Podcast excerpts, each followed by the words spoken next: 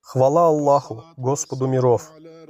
Мир и благословение Всевышнего, лучшему из творений, венцу пророков Мухаммаду, его семье и сподвижникам.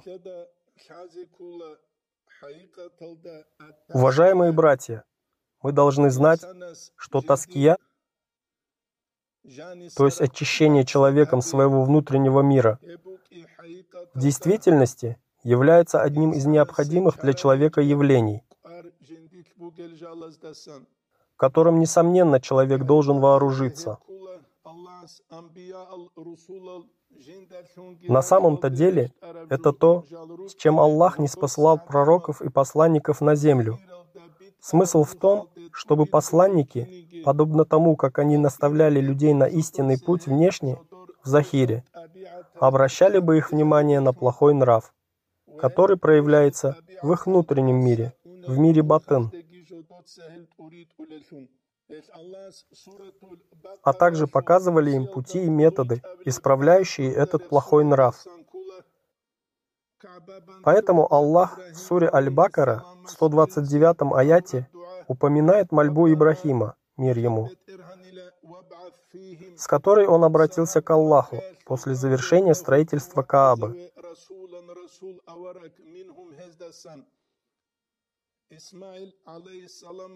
Господи, пожелай, чтобы в среде потомков наших, среди жителей Мекки из числа потомков Исмаила, появился посланник,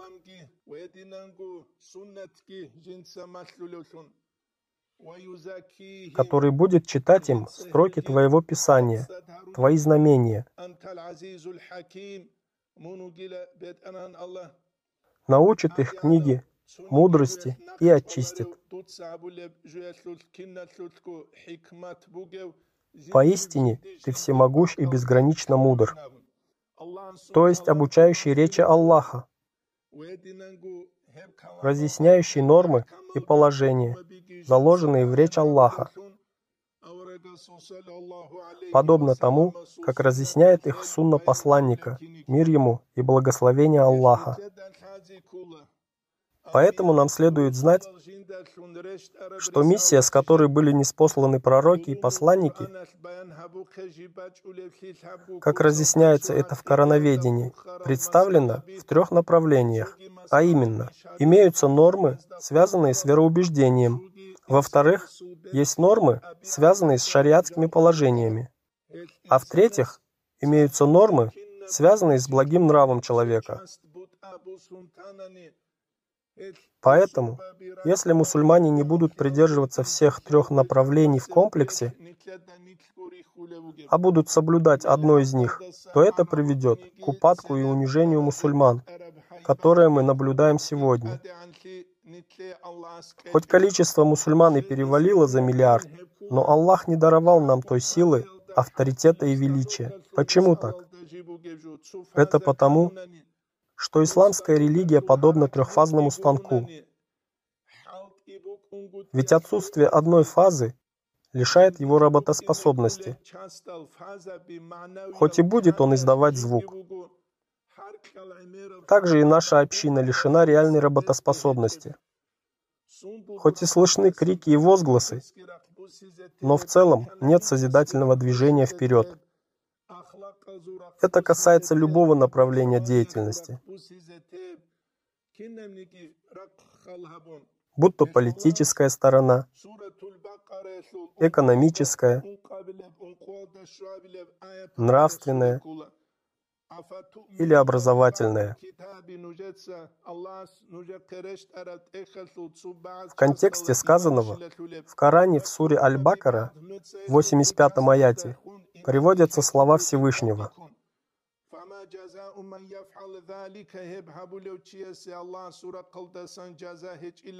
Неужели вы веруете в часть книги, которую Аллах не спаслал к вам?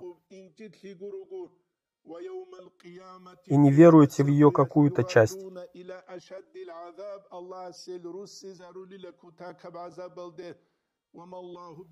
Нет для тех из вас, кто так поступает, ничего, кроме позора в этой жизни.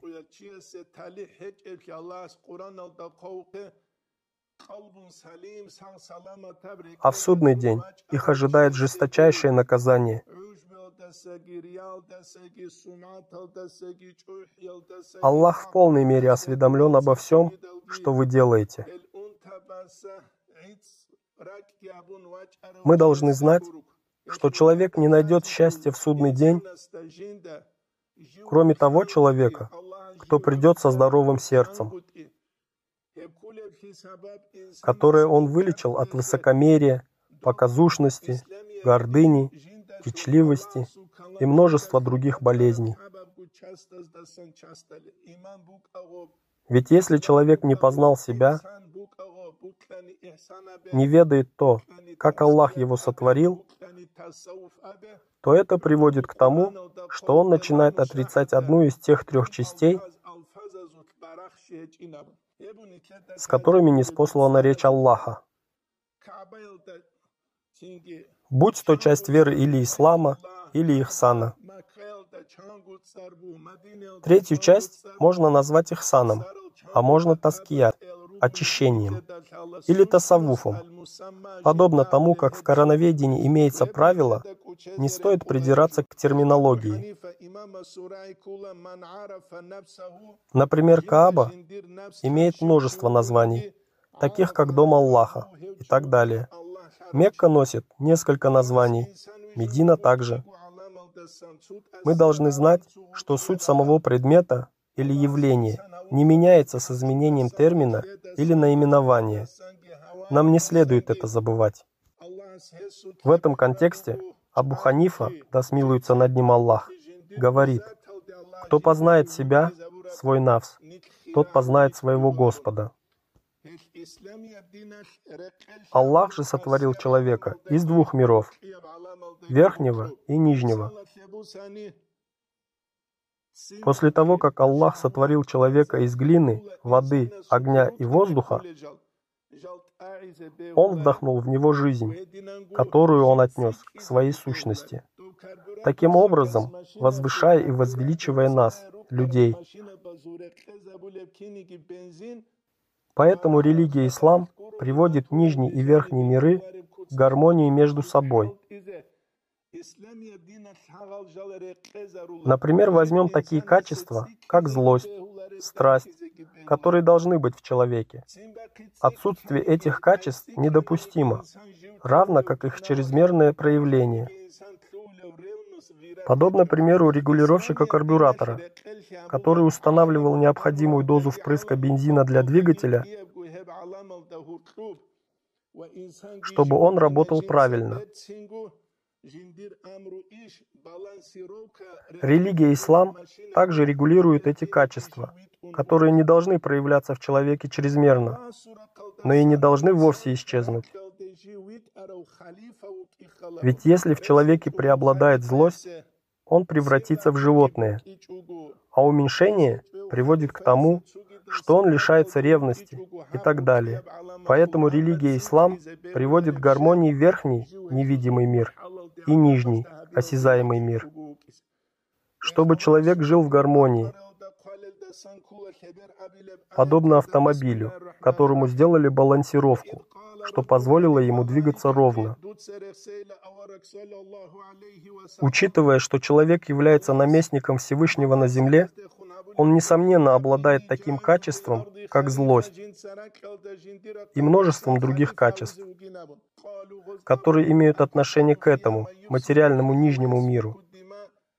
Однако они не должны преобладать в нем, чтобы эти качества не привели его к насилию над людьми. Поэтому Аллах говорит в суре Аль-Бакара, в 30 аяте, «И сказал Господь ангелам, «Воистину я сделаю на земле наместника». Они воскликнули, «Ты хочешь поселить там тех, кто начнет портить и проливать кровь?» Мы же возвеличиваем Тебя с благодарностью и связываем с Тобой лишь святость.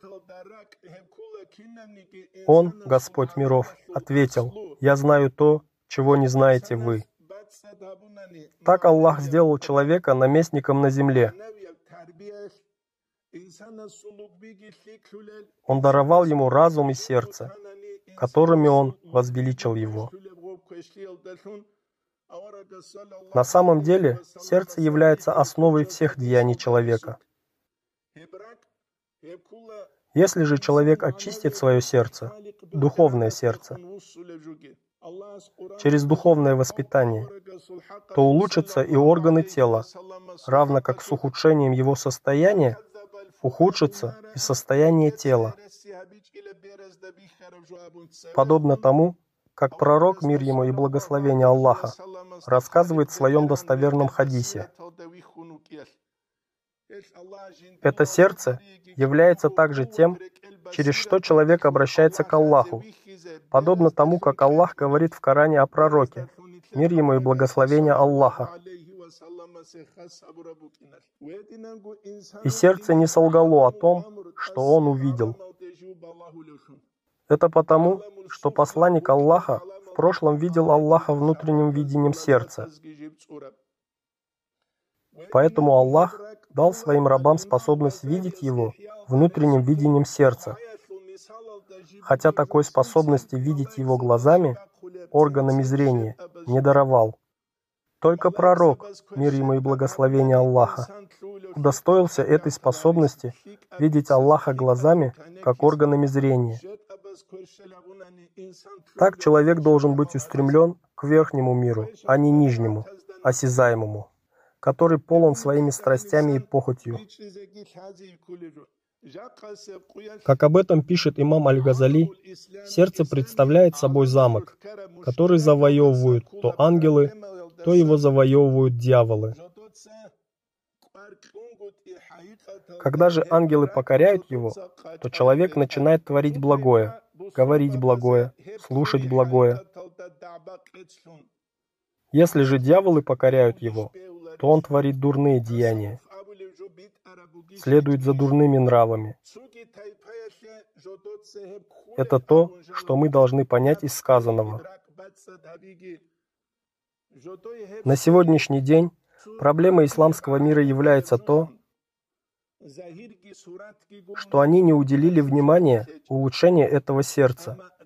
Для некоторых мусульман это стало поводом для споров. Споры ведутся относительно того, Дозволено ли очищение таският или нет? Является ли тассавуф правильным или нет? Другой тип мусульман, которые считают себя соблюдающими религию, воспринимают ее как обычное привычное явление, у которой есть только внешняя сторона, форма. Подобно тому, как Аллах в Коране говорит, Мало кто из моих рабов по-настоящему благодарен. Мало также и тех, кто очищает свое сердце. На самом же деле они спорят с теми имамами, которые заложили основы и разработали правила очищения сердца, и руководствуются ими, и которые достигли высоких степеней, подобно тому, как наши предки достигли этих степеней. Пусть Аллах причислит нас к тем, кто в действительности руководствуется этим путем. На самом деле, покорение Навса, Тасаввуф, не дает возможность душе совратить тело. Также и телу не дает совратить душу. Что это означает? Это значит, что человек, в котором преобладает духовная часть, не был полностью поглощен этим состоянием, забыв о мирском. Ведь Аллах сделал нас своими наместниками на этой земле. Это нельзя забывать. Нельзя позволять душе совратить тело. Так и наоборот, чтобы телесная сторона не совращала духовную. Когда человек все глубже утопает в страстях и похоти, он приобретает свойства и качества животного. Как об этом говорит Всевышний. Поистине человек в убытке, в самом низменном положении. кроме тех, которые уверовали и совершали благие дела. Тасаввуф приводит человека к балансу между духовным и телесным. Также отдаляет его от вреда и распутства через очищение сердца человека. Ведь сердце представляет собой тот орган, который получает со стороны Аллаха разного рода внушения, которые впоследствии проявляются на действиях человека. Это если сердце подчинено ангелам. Если же оно подчинено дьяволам, разве плохое не проявится в действиях? Это подобно экрану телевизора. Куда бы ни направили антенну, телевизор показывает картину с того источника, куда она направлена.